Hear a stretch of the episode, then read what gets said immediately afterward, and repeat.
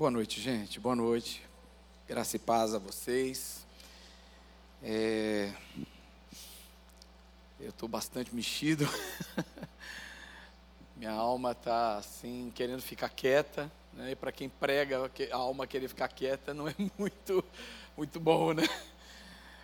Mas é mais uma ação de Deus. Né? Eu quero testemunhar já que eu recebi muito refrigério de Deus aqui e declarar para a glória de Deus que é bom demais estar aqui. É? E há uma graça né, que é uma graça especial.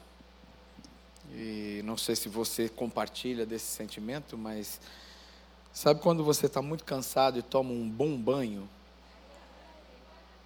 Eu estou tentando traduzir, né? De uma forma muito prática, né, aquilo que eu estou sentindo agora. E não que o que a gente sinta é o mais importante, mas eu acredito que quando a gente tem um relacionamento com Deus, a gente de fato desfruta né, de bons sentimentos, não é? Porque uh, Deus nos fez espírito, alma e corpo. Espírito para termos a condição de falar com Ele, de ouvir a Ele, de, né? Comunicar-se com Deus. Na oração, por exemplo, no entendimento da palavra.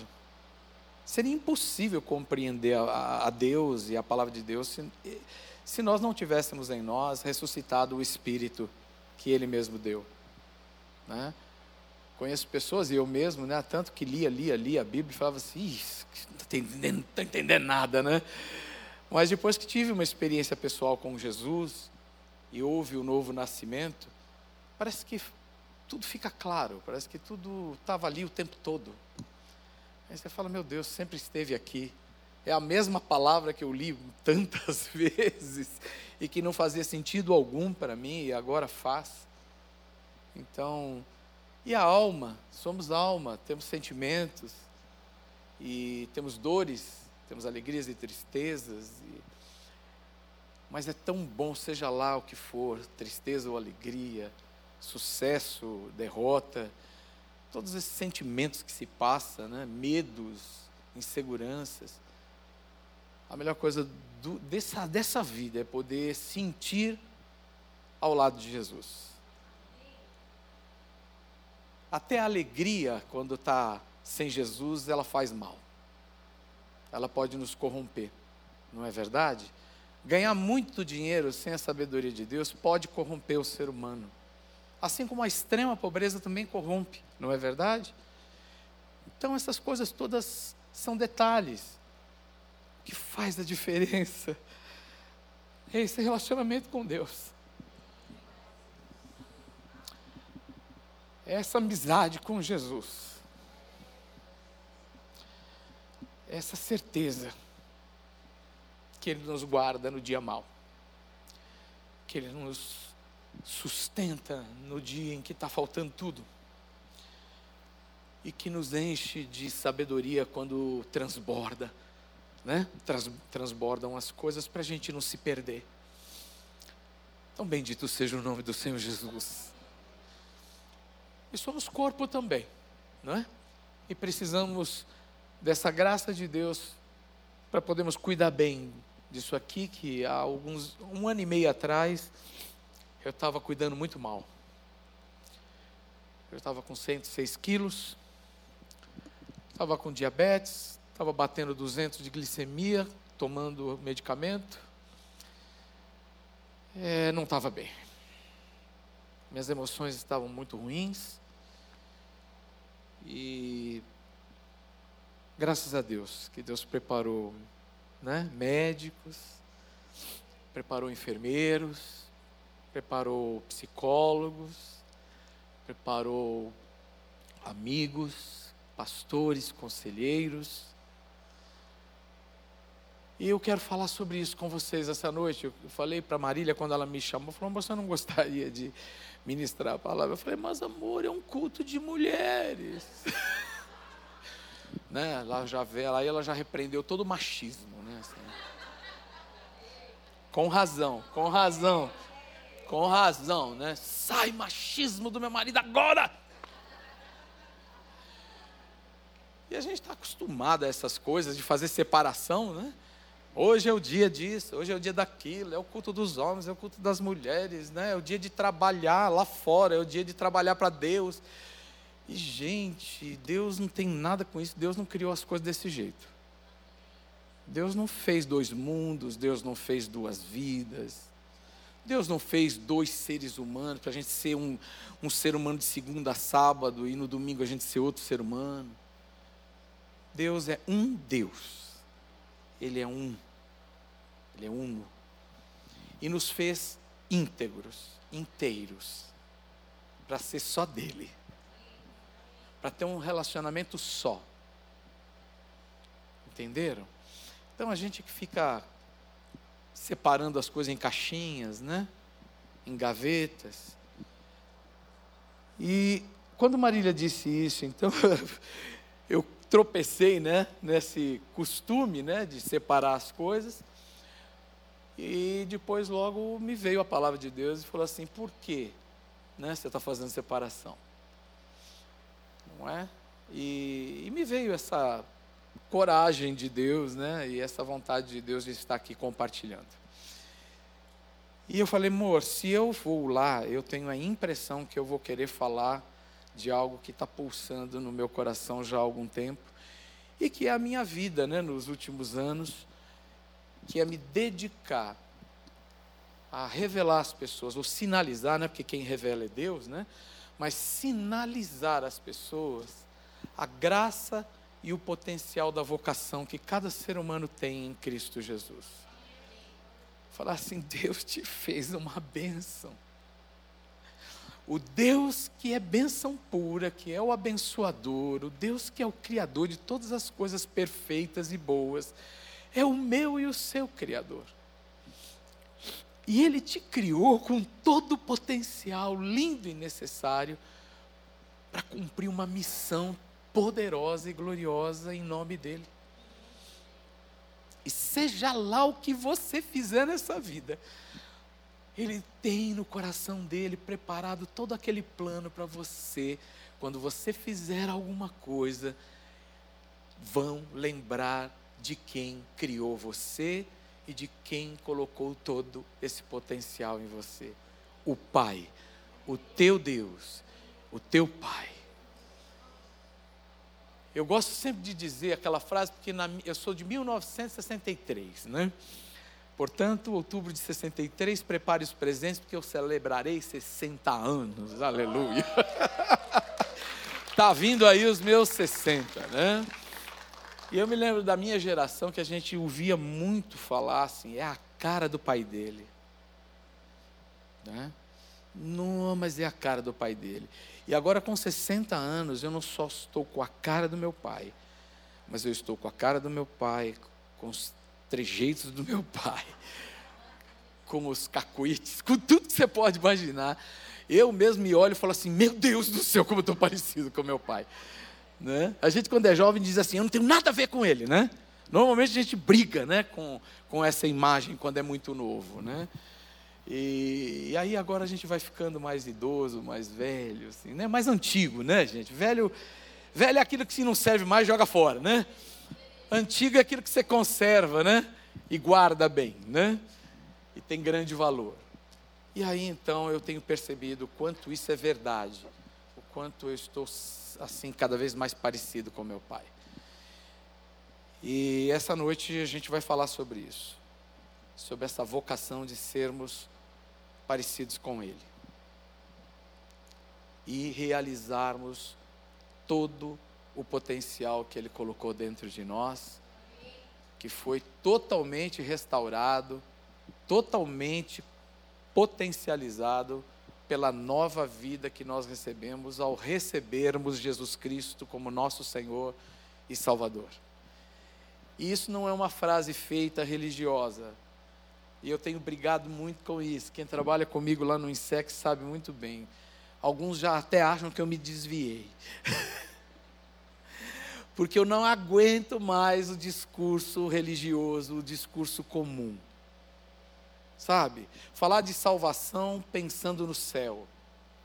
Falar de salvação só achando que, graças a Deus, Deus me livrou do inferno. Que lugar horrível deve ser. Quero nem saber como é. Gente, isso é muito pouco, é medíocre demais. Pensar em salvação numa dimensão escapista, numa dimensão em que você só pensa em você, porque você vai se dar bem, e que se exploda o resto.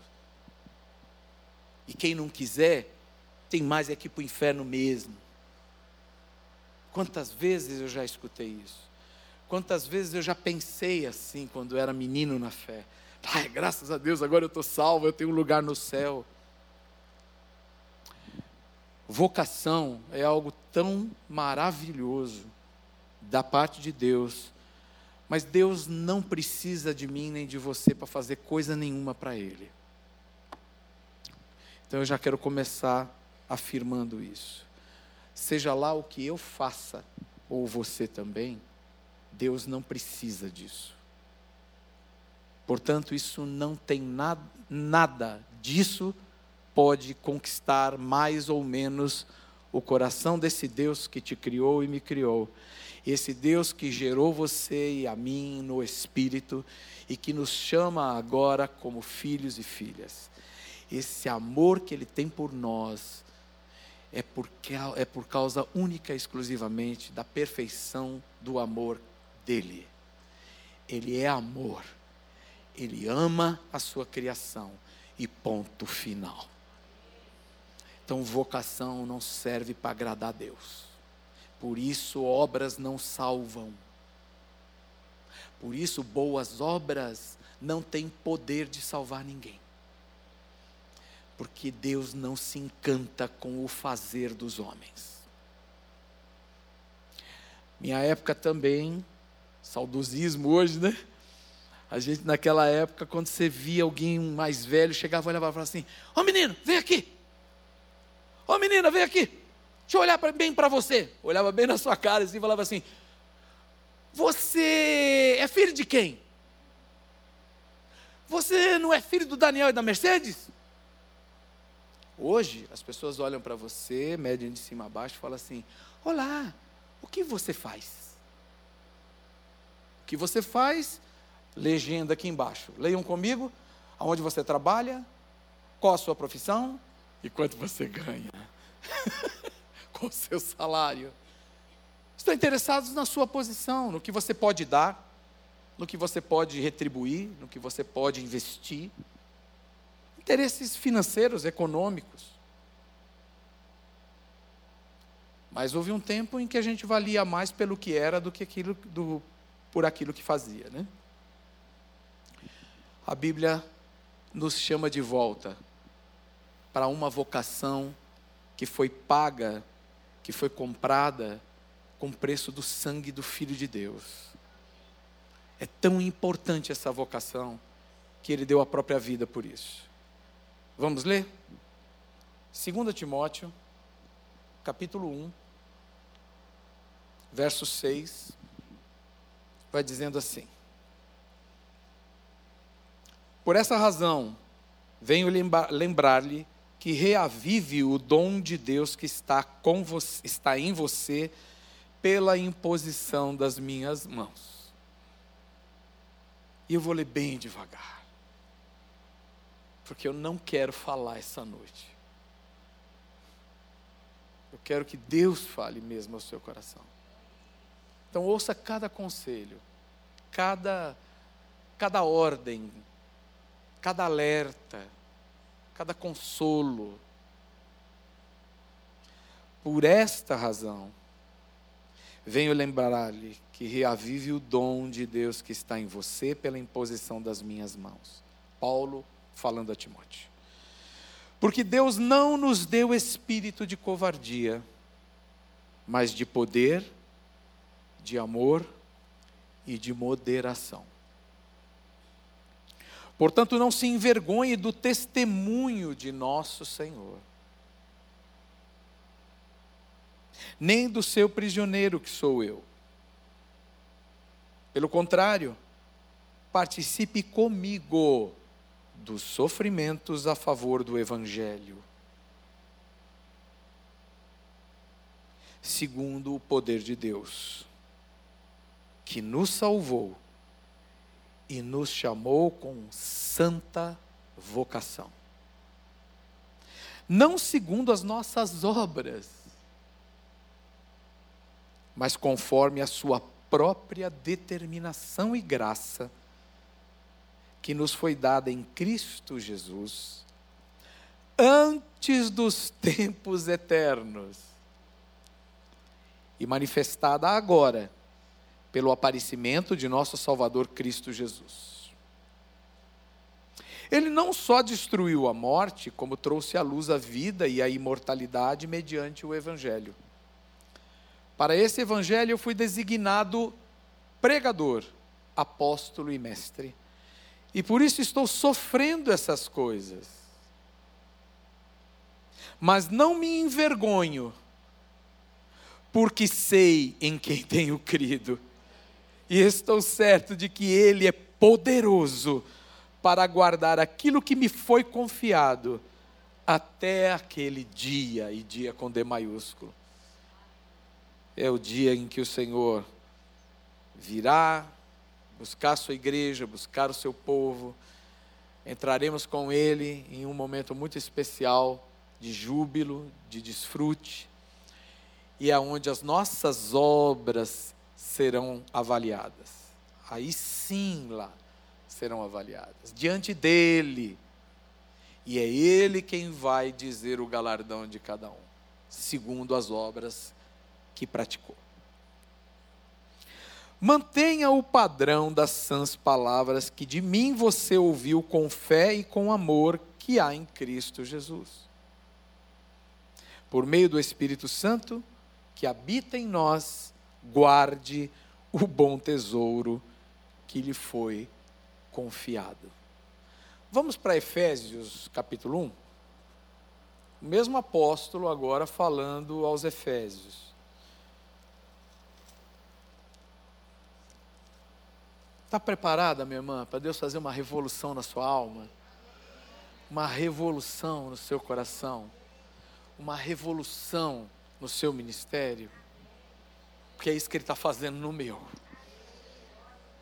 É isso que Ele está fazendo no meu. Eu conheço algumas pessoas que estão aqui. Tenho acompanhado mais de perto algumas de vocês. Mas eu estou vendo Deus que esse Deus vai fazer umas coisas incríveis, irmãos. Pelo poder dessa palavra. Por reavivar o dom que está em você. Que Ele mesmo deu. Conheço o Ramamoto há muito tempo, desde menino. Ele não sabia nem apertar o botão da máquina fotográfica.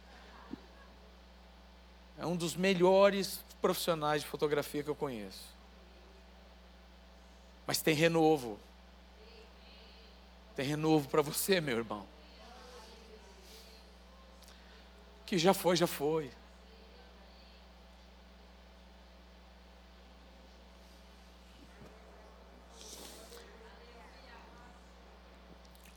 Efésios capítulo 1, verso 1 em diante.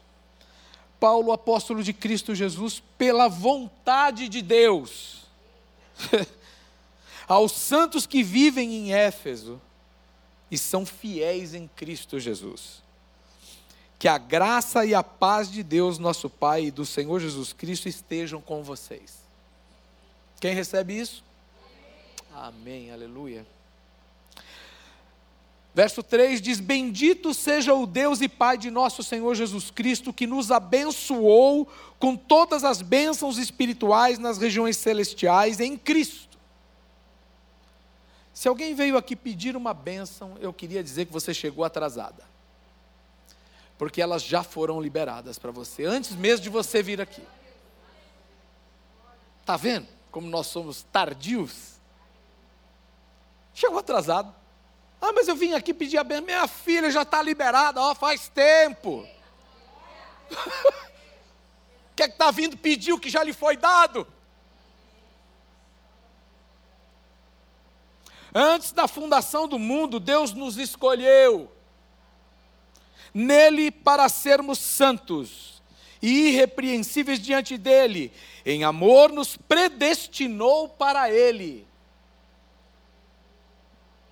para sermos adotados como seus filhos, por meio de Jesus Cristo, segundo o propósito da Sua vontade, para louvor da glória de Sua graça, que Ele nos concedeu gratuitamente no amado. Nele temos a redenção, pelo Seu sangue, a remissão dos pecados. Uh!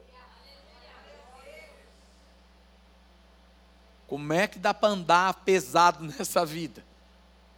Tendo uma palavra dessa, tendo uma obra dessa em nosso favor, cheio de culpa, cheio de acusação na cabeça, seja de, cheio de pendências do passado. Está dizendo aqui que Ele, Ele, Ele, Ele nos concedeu, nos deu redenção pelo sangue, a remissão dos pecados, segundo a riqueza da Sua graça que Deus derramou abundantemente sobre nós, em toda sabedoria e entendimento. Ou seja, não é oculto, não é difícil, não precisa de um dom especial para entender. Está liberado.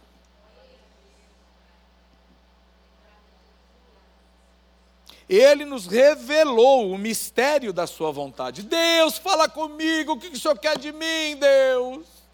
Deus, o que o Senhor quer que eu faça? O Senhor quer que eu abandone tudo para te servir?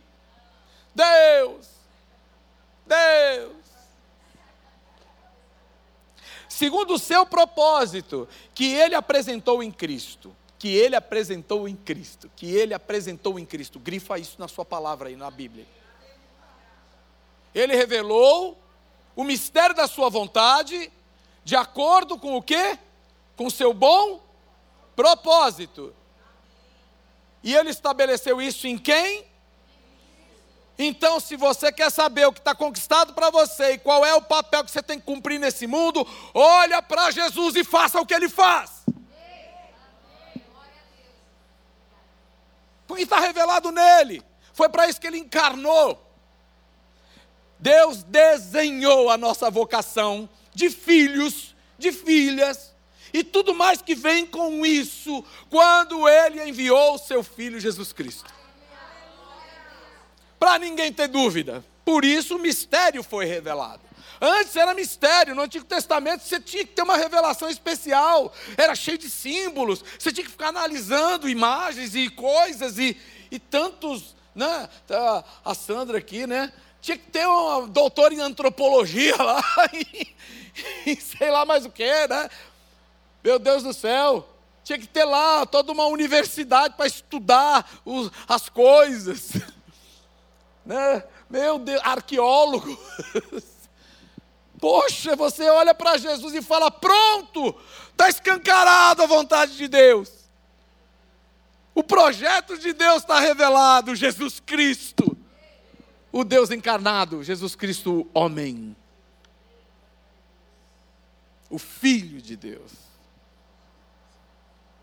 Aleluia. Eu arrepio com essa palavra aqui, gente. Aleluia. E de fazer convergir nele, na dispensação da plenitude dos tempos, todas as coisas. Tem pedagoga aqui?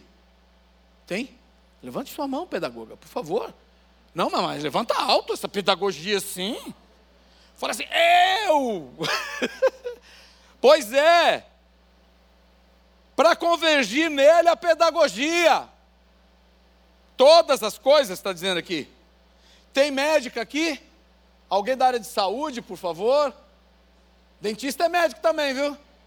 Estou vendo aqui. Cadê? Cadê a mão bem erguida? Diz, eis-me aqui para convergir nele a medicina, a enfermagem, a odontologia, a biologia, tudo. Aleluia. Tanto as do céu como as da terra. Eita, agora sim. Não escapou ninguém. Olha isso, gente. Em Cristo fomos também feitos herança Herança, meu Deus. Você, na sua profissão, na sua vocação, na sua carreira, você é um presente de Deus para esse mundo. Quando você faz alguma coisa, quando você serve uma pessoa, quando você presta serviço, quando você vende um produto que você fabrica ou ali trabalha e revende, tudo que você está fazendo nessa cadeia produtiva né, de valores, você está predestinada, predestinado a revelar a glória, a grandeza, a perfeição do caráter desse Deus. Meu papai. Aleluia. Vai comprar uma roupa. Vai vender um pneu. Vai consertar uma boca difícil como a minha. Tá a crise ali, ó, dentista. Tudo. Não, pastor, o senhor está exagerando. Essa palavra é tão espiritual, o senhor tornou ela tão comum. Olha, mais comum do que um Deus todo-poderoso, onisciente, perfeito e santo, deixar o seu trono de glória e vir, encarnar e andar no meio de pecadores, eu não sei o que é mais comum do que isso. Pensa! Mas deve ser muito importante então. Não é verdade? Deve ser muito importante, muito relevante para Deus o que eu estou fazendo aqui nessa terra. E isso tem que estar relacionado a antes a quem eu sou. E não só o que eu faço. Porque se o que eu faço não é exatamente a quem eu sou, da forma como ele criou, as coisas vão muito mal.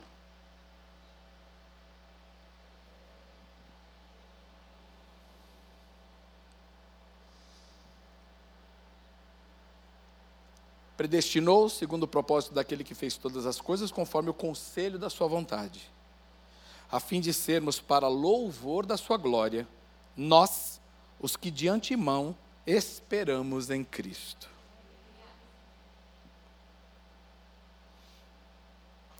Eu estava alguns meses esperando em Cristo um socorro.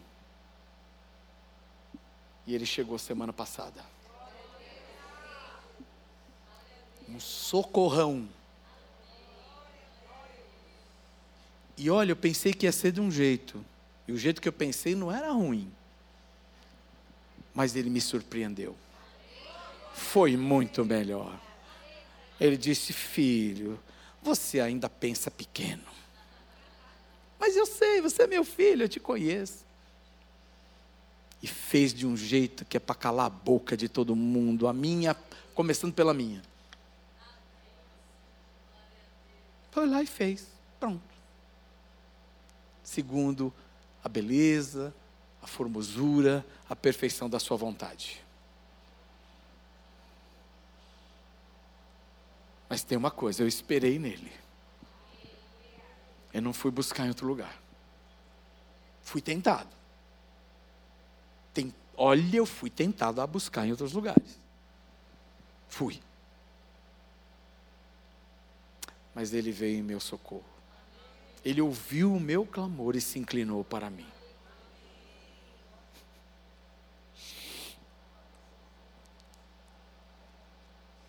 Nele também vocês, depois que ouviram a palavra da verdade, o evangelho da salvação, tendo nele também crido, receberam o selo do Espírito Santo da promessa. O Espírito é o penhor da nossa herança, até o resgate da sua propriedade em louvor da sua glória. Então aqui tem uma coisa que vamos, desenhar, vamos desmiuçar um pouco. Aqui fala de coisas que já chegaram e já existem, já estão em nossa posse. E fala de algumas que ainda não vieram, mas que já existe uma garantia. Por isso ele fala de penhor. E nesse dia vai ser apresentado, porque vai ser requerido, e aí nas questões espirituais vão dizer assim: ele não merece, ela não merece. E aí Jesus vai chegar e falar assim: ó, penhor, eu paguei. não tem dívida. Está pago. Mas é pecador. Eu sei, mas eu morri por ele. Não é pela justiça dessa pessoa, foi pela minha. Ele estava cheio de dívida. Mas qual dívida eu tenho? É, é, é aí eu fico imaginando Satanás, o inimigo de Deus, dizendo assim: nenhuma. Pois é. Eu não tenho nenhuma, né? Eu tenho crédito. Só tem crédito. Então, já está pago. Mas por que você vai pagar a dívida dele? Porque eu quero. Porque assim foi desde a fundação, antes da fundação do mundo. Eles são vocacionados para serem santos e meus.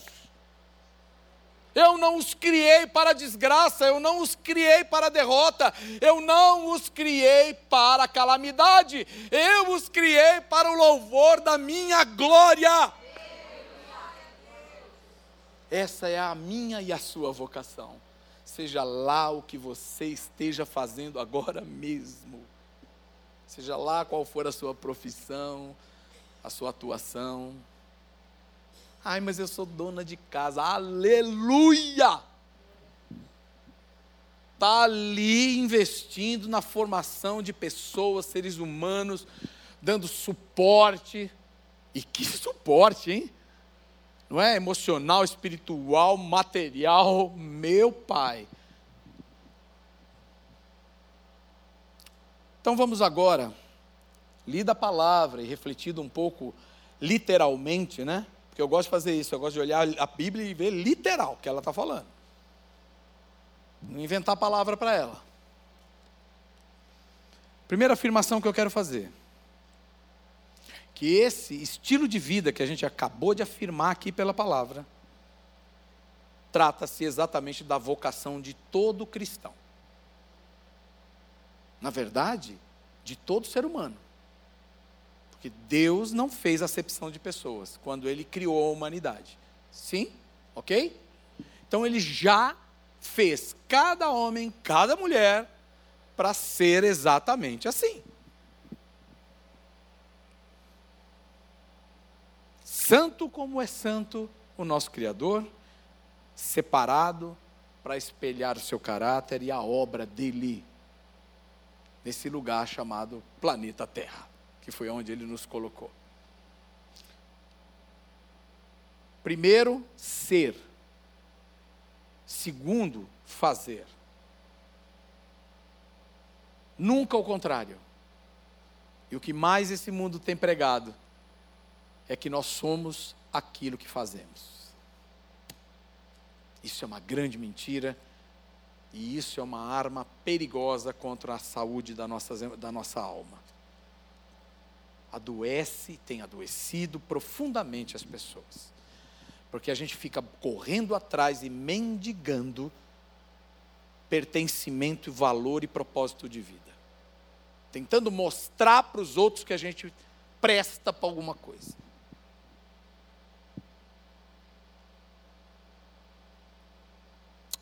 Tem uma parábola que Jesus utilizou, que eu acho que fala tão bem sobre isso, sobre como nós devemos então nos portar com essa vocação recebida. Estão comigo ainda, irmãs? Amém? Eu sou diferente da pastora Marília, vocês já perceberam, né? Ainda bem, né, meu irmão? A gente se complementa, né? Não é? Vamos lá em Mateus 21, 28 a 32. Vamos lá, vai comigo lá. Mateus 21, 28 a 32 vai falar da parábola dos dois filhos. Tem alguém que lembra dessa parábola dos dois filhos? Então está dizendo assim aqui, 28. O que vocês acham? Jesus está perguntando, né? E o jeito dele ensinar era esse mesmo, dele né, mexer com as pessoas era assim. Ele, ah, o que vocês acham, o que você pensa, o que você está vendo? Coisa de agora. Mundo real. Verdade. Aqui, ó. Aqui e agora. Negócio de ficar imaginando. Nada não. Olha os, os lírios do campo, as aves do céu. Era assim. Sempre foi assim que Jesus tratou as coisas. O que vocês acham? Um homem tinha dois filhos. Chegando-se ao primeiro, disse: Filho, Vá hoje trabalhar na vinha. E ele respondeu: Não quero ir. Mas depois, arrependido, foi. Dirigindo-se ao outro filho, o pai disse a mesma coisa. Ele respondeu: Sim, senhor, mas não foi. Qual dos dois fez a vontade do pai? E eles responderam: O primeiro. Então Jesus disse: Em verdade lhes digo, olha isso aqui. Em verdade lhes digo que os publicanos e as prostitutas estão entrando no reino de Deus primeiro que vocês. Jesus estava falando isso aos fariseus, aos religiosos, né? aos que guardavam muito a lei e a religião. Porque João veio até vocês no caminho da justiça e vocês não acreditaram nele. No entanto, os publicanos e as prostitutas acreditaram. Vocês, porém, mesmo vendo isso, não se arrependeram depois para acreditar nele. Isso aqui me faz entender algumas coisas. Estão comigo ainda, né? Joia, dois filhos, o pai, está aí, né? Primeiro, nossa vocação não é revelada no que nós fazemos. Eu posso afirmar, então, por todos os textos que nós lemos, de que a nossa vocação não é revelada naquilo que fazemos, e sim para quem fazemos. Em nome de quem nós estamos fazendo o que fazemos e para quem estamos fazendo. Quem de fato vai receber os maiores elogios pelo bom trabalho que fazemos, pelas boas obras que estamos prestando. Filho, vá hoje trabalhar na vinha. Aí ele diz para o pai: Não, não quero. Mas aí ele fala: Pera, é meu pai. Pera, ele sabe o que ele está falando. Pera aí, a vinha do meu pai é minha também. Uau, eu fui treinado a vida toda para fazer isso aqui. Eu tenho o DNA do meu pai. Eu vi como é que cuida da vinha. Eu sei cuidar da vinha. Tenho dons, tenho talentos, tenho habilidades para fazer isso. Estudei, me preparei. E meu pai está pedindo e eu não vou fazer? Pera. Pera lá. Vamos lá. Eu não quero, mas eu devo fazer.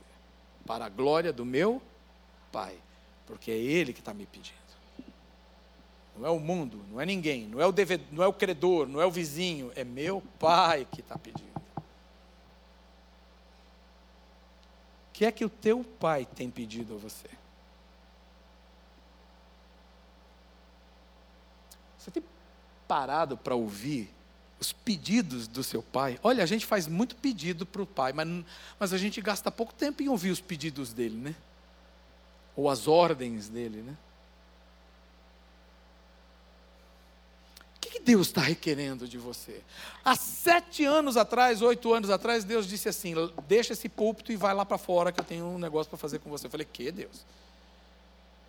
13 anos, lutando aqui. Nas... Comecei às 4 horas da tarde, a turma estava com a barriga cheia de macarrão, ninguém queria nem vir para a igreja nessa hora. Vinha quatro pessoas. Quatro pessoas era eu, a Marília, meus filhos. E uma, uns outros três que tinha que cantar o louvor, tinha que vir, não tinha jeito. Ninguém queria essa hora. Essa hora, solão. Eu, hein? Aí depois de 13 anos, casa cheia, Gente para louvar falava assim, irmão, tira o cotovelo da minha boca, eu quero levar um pouquinho. Graças a Deus. Entupido. Aí Deus fala assim, agora lá fora. Senhor, tem certeza? eu não quero. eu não quero. Mas depois eu disse assim, pera lá. Eu vou, Senhor. Eu vou sim, é o Senhor que está pedindo, eu vou. Fui trabalhar na vinha. Diga assim: minha vocação não é revelada naquilo que eu estou fazendo. Diga, é revelada quando o meu Deus é revelado nela.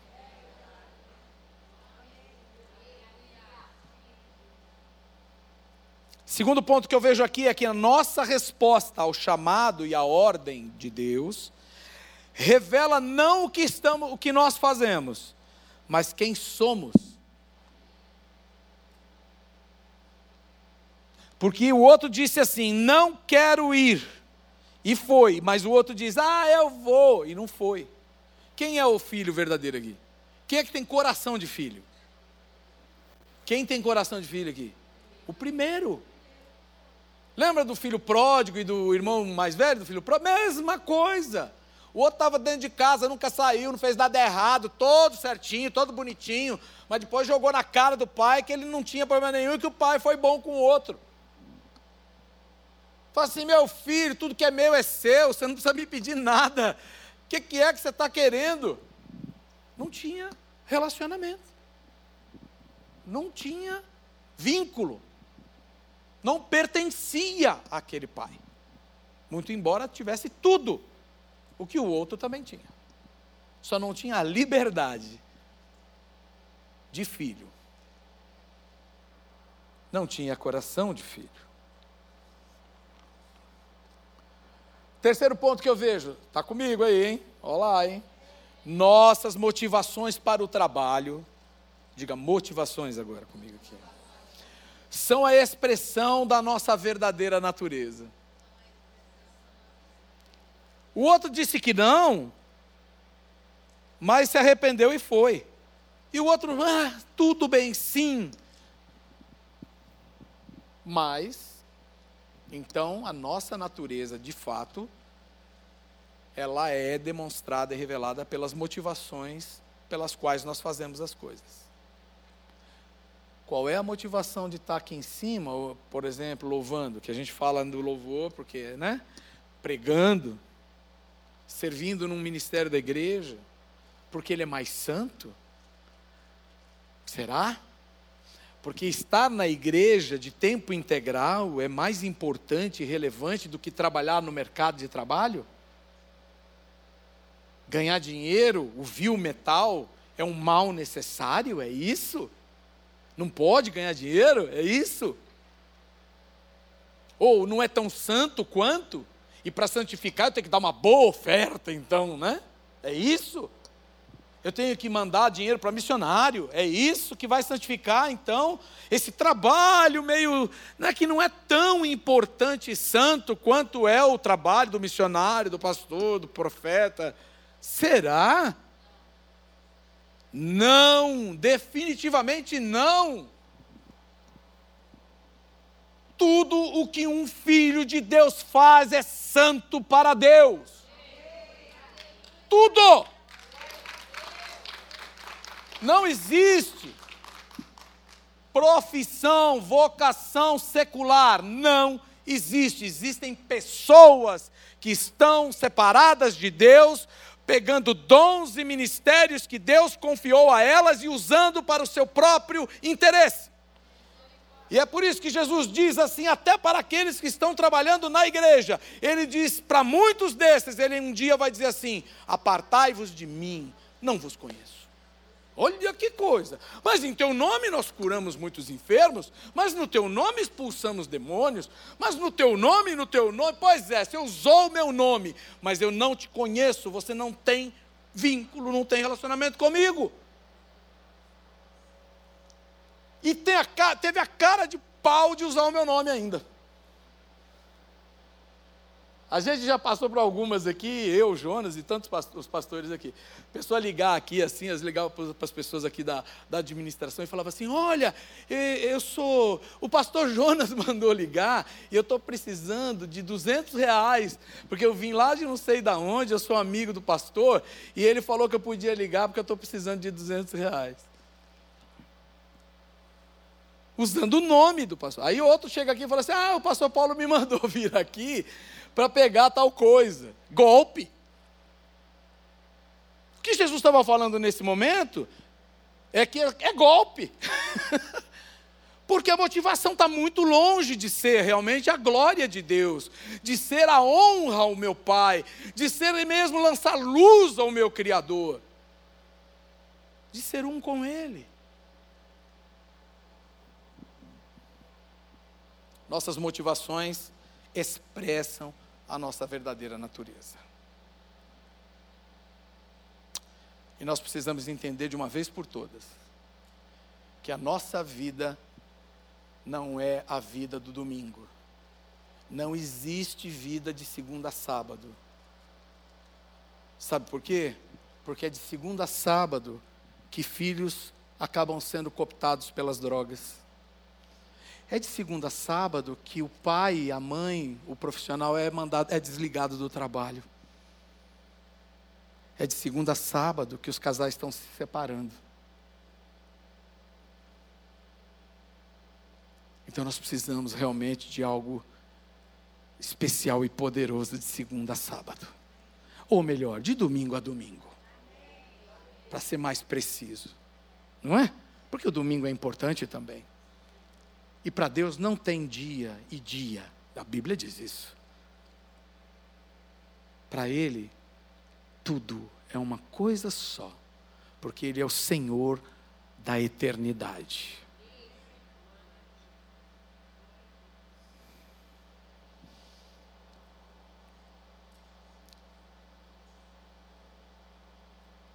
Sabe, irmãos e irmãs, vamos parar de fazer do Evangelho o Tilenol da vida, o analgésico para quebrar um galho do nosso sofrimento, das nossas dores e desafios.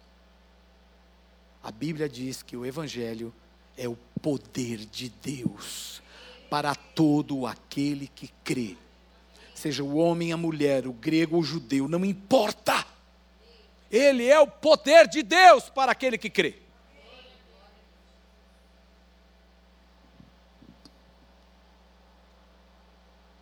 Nosso trabalhar, portanto, é a maior bênção e a melhor forma de revelar a imagem e a semelhança do nosso Deus. Vou concluir agora dizendo a você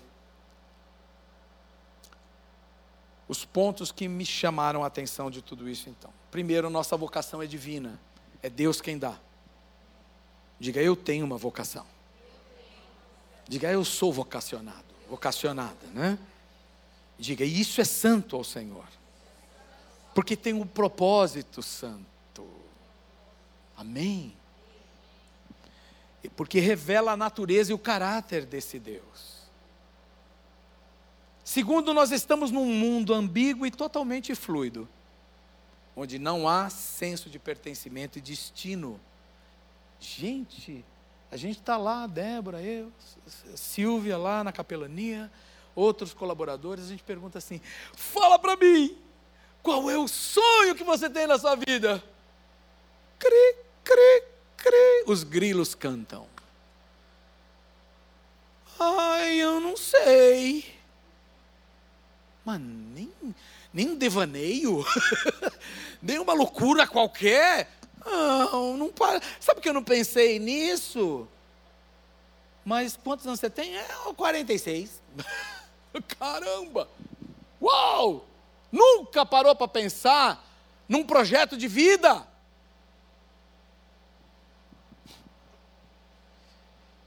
A humanidade usa o trabalho apenas para satisfazer seus interesses pessoais ganhar dinheiro para pagar conta, para comprar alguma coisa que achou legal ou que está com vontade. Não existe glória para Deus nisso. Deus não é glorificado nisso. Portanto, a nossa vida não pode se resumir a isso. A nossa vocação não pode servir para isso. Terceiro ponto, já disse aqui, não há dicotomia entre sagrado e secular, ou seja, Deus não separa a vida em sagrado e secular. Então nunca mais use meu trabalho secular, o trabalho secular, o trabalho sagrado do pastor. Nada! Bendito seja o engenheiro, bendito seja o profeta. Em Jesus Cristo, ambos são santos ao Senhor.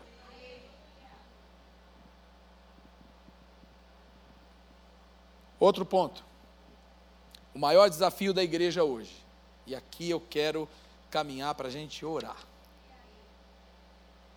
O maior desafio da igreja hoje é equipar os santos para o trabalho do reino de Deus fora da igreja. Nos lugares aonde eles estão alocados ou podem ser alocados. Lá fora. E eu acho que é por isso que Deus falou assim: tchau! Para mim. Vai lá para fora, Paulo, chega! Chega! Está muito acomodado. Todas as áreas de influência, irmãos e irmãs, todas as áreas de influência da sociedade. O nosso discipulado tem que ir além do plano de salvação, irmãs. Misericórdia. Deus te ama e tem um plano maravilhoso para a sua vida. Você não conhece nem o plano, nem o amor de Deus, porque por causa do pecado. O pecado faz separação entre o homem e Deus. E depois acaba e vamos na água. Batiza eles. E aí depois o camarada se torna um baita de um preguiçoso dentro da igreja, sentado, sem fazer nada. Ou quando faz, faz para a igreja, faz para si mesmo, faz para a sua própria comunidade. E aí fica todo mundo, né? Glória a nós, louvado seja nós. Né? Fica tudo ali, né? A glória toda para aquele lugar. E a comunidade se perdendo, e o bairro na violência, e a violência doméstica comendo solto, quando não acontece dentro da própria igreja. Marido crente bater em mulher, pai tratar mal o filho, crente, irmão, dar calote no outro. Uh, que é isso? Não pode, né? Não é para ser assim, não. Nosso discipulado, então, tem que contemplar essas questões da vida cotidiana. Ele tem que ser ordinário. Sabe o que é ordinário? Do dia a dia. O nosso discipulado, o discipulado de Jesus Cristo, era o discipulado do chão, do pó da terra. Do ir pelas ruas, vielas, de Cafarnaum, Betsaida, Galileia, até Jerusalém ou seja, era do interior, dos lugares mais periféricos até os grandes centros. E parava porque se comovia com o cego, com a mulher que perdeu o filho, com aquele que não tinha o que comer, e multiplicou pães, e curou enfermos, e, e exortou aqueles que eram orgulhosos, e consolou aqueles que estavam desesperados. Jesus, o Evangelho de Jesus, o discipulado do nosso Mestre, é o discipulado do comum. Para gente de verdade, que tem dores, que sofre e que precisa de esperança.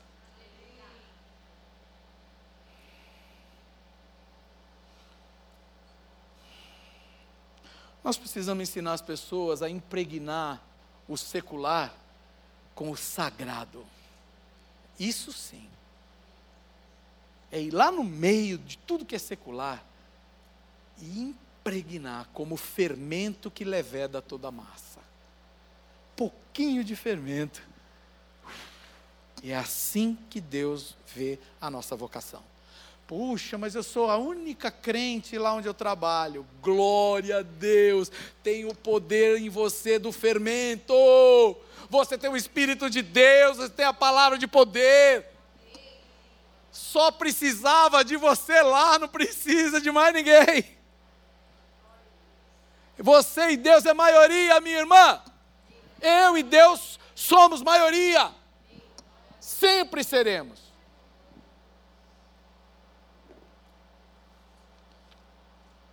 Eu quero encerrar antes de orar dizendo hoje o que aconteceu na reunião do Sebrae com o Sintracom lá de manhã. E tem gente que fala assim, meu, esse pastor Paulo fica lá com o Sebrae, com o Sintracom, o que, que tem a ver isso aí com o Espírito Santo? Com... Tem a ver isso aí com missão, ainda fala que é missão isso aí. Não sei como que pode ser isso. Para falar a verdade, posso falar, né, meu amor, aqui entre a gente. A Marília, às vezes, ela mesmo fala assim: amor, você tem certeza que esse negócio do Sebrae é. é de Deus? É, porque às vezes eu tenho uma pressão assim que é difícil, né? Não tem um xaramanaia lá, não tem, tem uns pulos, não tem nada. Gerente regional anterior. Foi trocado, depois de um relacionamento de dois anos, falei com ele há 15 dias atrás, e ele disse assim: Ô oh, meu irmão, glória a Deus! Tiago, Tiago, glória a Deus, glória a Deus! E aí, como é que está sua mãe? Ah, olha, está tá na batalha, está na batalha, mas eu creio, Jesus vai fazer a obra. Falei, ih, rapaz! que isso? Está cheio do poder o homem. Como é que chegou aí? Todo dia, toda semana. Sabe que isso aqui parece com o que Jesus fazia naquele tempo? Sabe que isso daqui, a Bíblia fala assim? Sabia que isso daqui está escrito na palavra de Deus em Provérbios? E vai, e vai, e vai. Ah, ele é membro da Batista do Povo. Não, ele não é membro da Batista do Povo. Mas é um crente em Jesus Cristo, lavado, remido no sangue do Cordeiro agora. O Carlos, novo gerente, chegou. Ele me manda um zap. Fala assim: estou com saudade daquelas nossa conversa da Bíblia. Ah, por favor! Você estava na reunião. E eu tentando cansar. E a Ângela, assim. A Ângela que dá palestra aqui de vez em quando.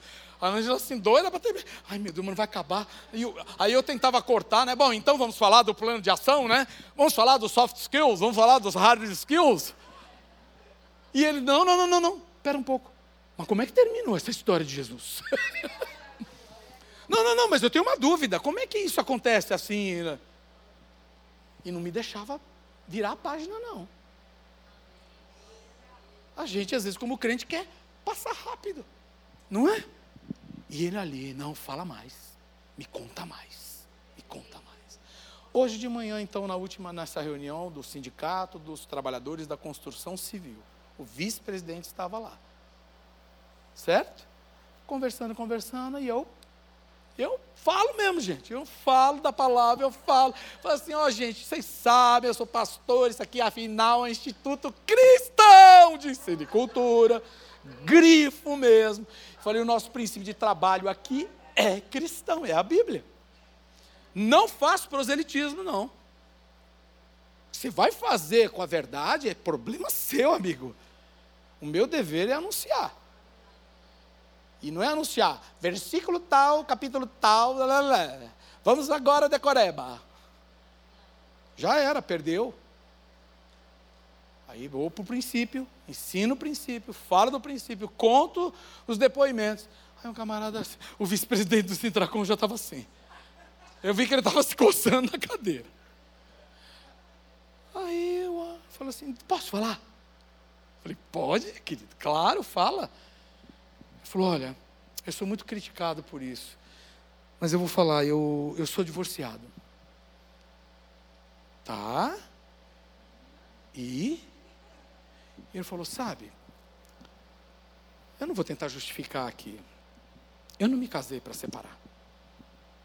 Infelizmente, acabou que não deu para seguir em frente. Não vou discutir com ele, não entrei em detalhes.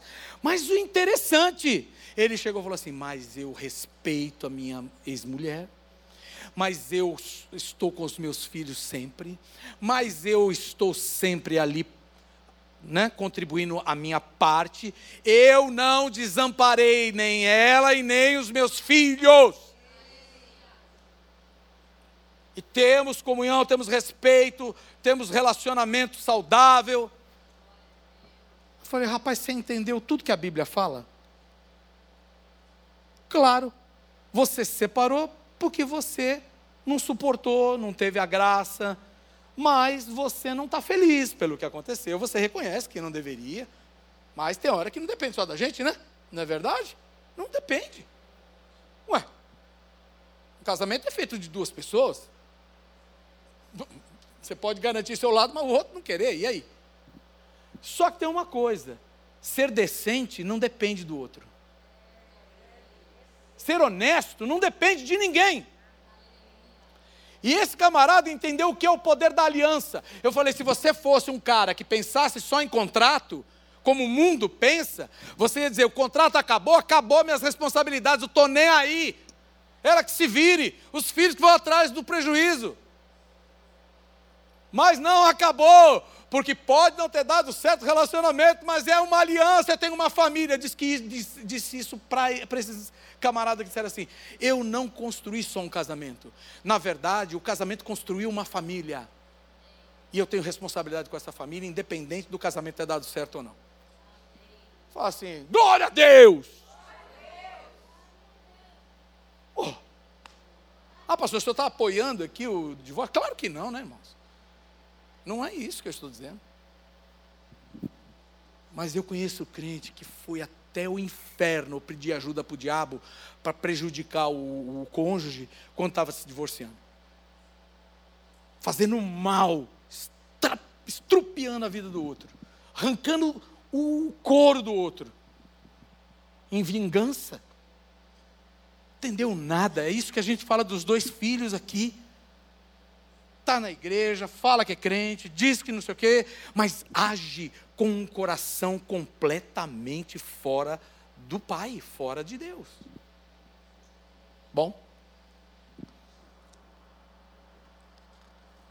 E aí, esse camarada é o próximo da lista, que eu estou esperando dar glória a Deus. Aleluias. Porque eu sei que Deus vai trazê-lo. Não é à toa que ele foi lá. Não é à toa que esse povo está ouvindo testemunhos. E eu quero louvar a Deus pela vida da Débora. Quero, quero exaltar a Deus na dedicação dela. Sabe por quê? A média nacional do Sebrae de atendimento é de 1,3 atendimentos por agente. É como você pegar todos os 500 e tantos do Sebrae aqui, pegar todos os agentes, todos os atendimentos dividido a 1,3. Sabe quanto essa menina faz? 5. É, cinco. Pode pegar qualquer KPI aí, qualquer marcador aí de sucesso aí que tem lá, é tudo lá. Eu, eu chega para mim as avaliações que ela não sabe. Chega para mim. Agora estou falando, ela não sabe. Fui muito bem atendido. Nossa, que atendimento maravilhoso. Ai, que pessoa é aquela. Nossa, que de lindeza. Fala, pode tirar o olho, urubu. É, ela é daqui. Já falei para o Sebrae, não vem não. Se vira, vai fazer discípulo vocês. Vocês estão entendendo, gente? Está glorificando a Deus lá. Tem problema? Tem. É perfeita? Não. Não é não, eu não sou, você não é. Mas se esforça todo dia e dá o melhor que pode dá o melhor que pode. Sabe para quê? Para que ninguém tenha o que falar, e se falar é mentira. É o que o apóstolo Pedro fala na sua primeira carta, no capítulo 3. Primeiro, santifica Cristo em seu coração. E depois, e depois, procura responder com mansidão, com amor, a razão da fé que habita em você. E se acusarem vocês de alguma coisa, que seja uma mentira, que seja difamação, porque eles não terão razão não é? E com isso eu recebi outro e-mail hoje. Sabe o quê? Parabéns, INSEC, vocês agora que são fornecedores credenciados do Sebrae, por favor, preencham as documentações, porque nós vamos contratar vocês agora e começar a pagar. Uhul! Aleluia! Quatro anos orando e batalhando por isso, servindo a Deus perante os homens pagando para trabalhar. Agora, eles reconheceram a excelência de Deus na vida da gente, a fidelidade de Deus no nosso trabalhar, que não recebemos um centavo. Às vezes, vamos fazer o coffee break das mulheres? Não dá, não tem verba. Falei, caramba, se o Sebrae não tem verba, tá mal esse Brasil.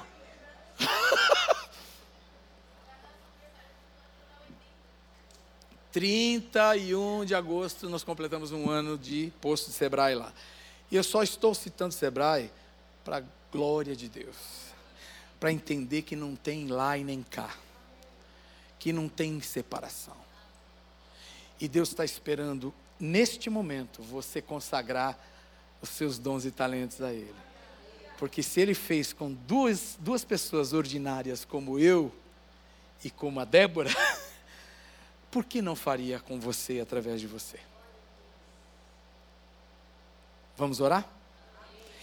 Olha, eu não sei como vocês costumam fazer, não precisa, mas eu queria muito. Se você quiser sair do lugar, sai. Se quiser ficar, mas eu queria muito que você, de todo o coração, colocasse sua vocação, dons, talentos, profissão, diante de Deus agora. Fala, Deus, eu quero ir além. Eu quero, não mais para minha glória. Senhor, eu tenho sede do teu nome ser elogiado no que eu faço.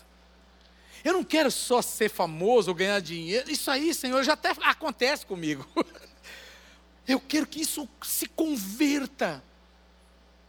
Se converta em glória ao teu nome, em testemunho ao teu nome. Oh, querido, talvez você esteja aqui, minha irmã, e você precise representar seu marido, seus filhos. Está entendendo? está dizendo assim: olha, eu estou resolvido com isso aqui, mas eu vejo que meu filho está sofrendo, o meu marido está meio agora, sabe, numa fase difícil.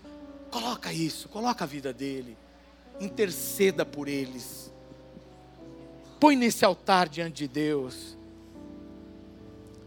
Senhor, nós queremos colocar a nossa vida mais uma vez diante de Ti, reconhecendo que tudo que somos e temos vem do Senhor. E nós queremos oferecer aqui até aquilo que nós não descobrimos em nós ainda. O Senhor já pôs, o Senhor já deu, mas nós ainda não descobrimos. Então, que o Senhor receba hoje todas as famílias da, que estão presentes aqui representadas: o marido, os filhos, a esposa, para, para os homens que estão presentes também. Senhor, toma essa família e que ela seja uma expressão do amor criativo e criador do Senhor, do Pai Celestial. Que ali haja um ambiente amoroso, seguro para o crescimento e educação dessa próxima geração que está vindo. Deus, que seja fundamento dessa nação, a família cristã.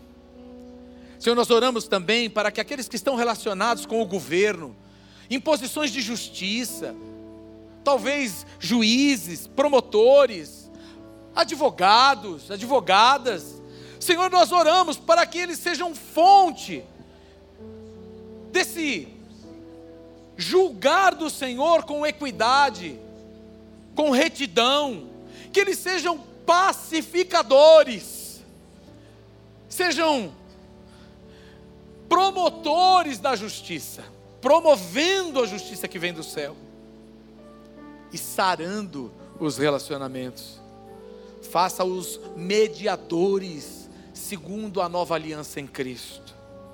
Senhor, nós oramos também pela igreja do Senhor, que haja misericórdia, santidade, que cada ministro, cada ministra do Senhor nessa casa possa promover o caráter do Senhor através da palavra, aplicando com graça, com misericórdia, fazendo o trabalho como ao Senhor e não por vã pretensão. Aqueles que são da área da ciência, da tecnologia, que o Senhor derrame ordem do céu, poder do céu, para que eles sejam agentes, Senhor, de converger, convergir toda essa ciência e conhecimento ao Deus que sabe todas as coisas e pode todas as coisas. Destaca-os lá no meio daqueles que ainda não te conhecem. Senhor, eu coloco aqueles que estão envolvidos com negócios, na área da economia. Oh, nós cantamos aqui Jeová Jirê. Nós cantamos aqui que o Senhor é a nossa provisão, o nosso provedor. E nós cremos nisso. O Senhor fará mais uma vez. O Senhor proverá de novo. O Senhor socorrerá mais uma vez e quantas vezes forem necessárias até que a libertação total nessa área financeira aconteça. Nós oramos pela área da educação, aqueles que estão envolvidos na educação e no ensino, que o conhecimento seja o conhecimento do grande professor, o mestre dos mestres, Que todos possam ver a excelência do dom do ensino nessas pessoas. Que eles possam, Senhor, aplicar dons e ministérios em favor da formação da próxima geração. Aqueles que são da comunicação e da mídia, Senhor. Ah, Deus, uma área que ninguém consegue ver o Senhor. Que o Senhor venha e converta, que o Senhor faça uma revolução através deles. Que a verdade, que a palavra viva do Senhor flua através das mídias digitais, flua através do trabalho criativo do seu povo. Que informações verdadeiras e relevantes sejam levadas ao coração das pessoas nesse mundo, nessa sociedade. E Senhor, santifica as artes e o entretenimento, para que a diversão do seu povo e da, dessa sociedade seja convertida em cânticos de louvor ao Senhor. Que o descanso e a renovação da alma seja mesmo, Senhor, uma ação do teu Santo Espírito na vida do teu povo. E haja toda beleza, alegria, toda estética, seja mesmo glorificar o teu nome e a tua pessoa. Senhor, tu sabes o que cada um deles e cada uma delas está colocando perante o Senhor. Mas uma coisa eu faço, imitando o Senhor. Venha o teu reino, seja feita a tua vontade, aqui na terra, como o Senhor já fez nos céus. Materializa, manifesta aqui na terra, na minha vida e na vida de cada uma, cada um que está aqui, para que o Senhor receba toda a honra, toda a glória, para que o Senhor seja chamado Pai nosso através do nosso exemplo de filhos e filhas do Senhor. Assim seja, para a glória do Senhor, em nome do teu filho Jesus. Amém.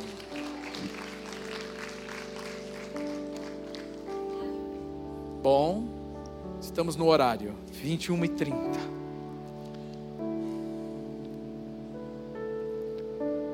Você creu mesmo no que orou? Creu? crê nessa palavra de todo o teu coração. Exercite essa palavra a partir de hoje. Faça uma revisão da tua vocação. Reconsagre essa, passa, passa essa semana em consagração da sua vocação. Faça uma revisão das coisas que precisam ser tiradas e expurgadas. Fala, isso aqui é ilícito, isso aqui não é santo, isso aqui está errado. Vai e tira, tenha coragem, o Senhor é com você. Senhor é com você. Dê o primeiro passo. Dê o primeiro passo. Amém. Uma coisa só antes de você ir. Se você não, nunca orou, dizendo: Ó, Jesus, esse coração aqui é teu. E o que eu mais quero é que o Senhor venha como meu Salvador e Senhor. Porque se o Senhor me salvar, eu serei filho. Porque na verdade salvação é ser filho e filha. É deixar de ser órfão de Deus e passar a ser filho e filha de Deus. Ele nos criou para ser assim. É a gente que casca fora, né? Então, se você está fora da paternidade divina, o teu pai está te chamando hoje e não quer saber o que você faz. Ele só está te chamando, filha. É hoje, filho. É hoje que você vai ouvir a minha voz e aceitar o meu convite? Volta para mim. Anda comigo. Deixa eu glorificar meu nome através de você. Deixa eu transformar, santificar a sua vida. Meus planos são mais altos que os teus. Meus caminhos são mais excelentes do que os que você vem andando. Deixa eu te mostrar isso. Se arrepende de ter ficado longe de mim? Volta. Mais ou menos assim? Faz sentido para você? Então diga: Eu quero, pastor. Quero, quero de todo o meu coração. Então fica aqui, vem aqui, eu quero abençoar a sua vida. Vem cá. De todo o coração, eu quero abençoar você. Aleluia. Peço a paciência das irmãs um minutinho mais só, por favor. Como é seu nome, querida? Catarina? Olha, nome gigantesco, hein? Catarina. Queria, Catarina, que você repetisse uma oração em primeiro lugar. Depois, então, abençoo você também, né? Tá bom? Pode fechar seus olhos, querida. Diga assim, Senhor Jesus. Hoje, eu quero colocar minha vida, meu coração, aberto ao Senhor, para que eu seja testemunha viva de toda essa vida linda que o Senhor conquistou para mim. Que eu seja uma testemunha fiel e que eu não volte atrás. Por isso eu peço tua ajuda. Eu preciso da tua ajuda. Diga. Para continuar sendo fiel. Nesta fé que hoje eu declaro em Cristo, meu Senhor, meu Salvador. Amém. Glória a Deus. Posso abençoar você? Pai, em nome de Jesus, abençoa a Catarina agora para que ela viva essa vida de todo o potencial divino. Na tua presença, que o Senhor guie seus passos, santifique seus pensamentos e que o Senhor mostre a grandiosidade da fé na caminhada no dia a dia. Eu a abençoo com toda a sorte de bênçãos que o Senhor mesmo já conquistou em Cristo Jesus nas regiões celestes.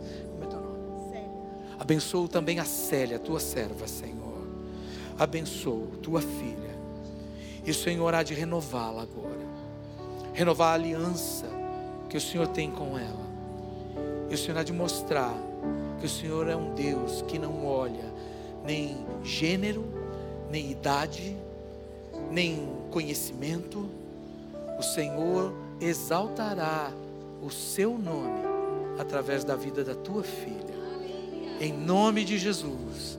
Amém, amém, amém. Amém. Deus abençoe vocês. Minhas irmãs, a pastora Marília me autorizou a despedir. Então, que o amor de Deus, o Pai, a graça do nosso Senhor Jesus Cristo, o Filho, a comunhão e as doces consolações do Espírito Santo de Deus, seja com você e toda a sua casa todos os dias até a volta de Cristo. Maranata. Vem, Jesus. E Ele está às portas, irmãs. Deus abençoe. Vá em paz. Obrigado.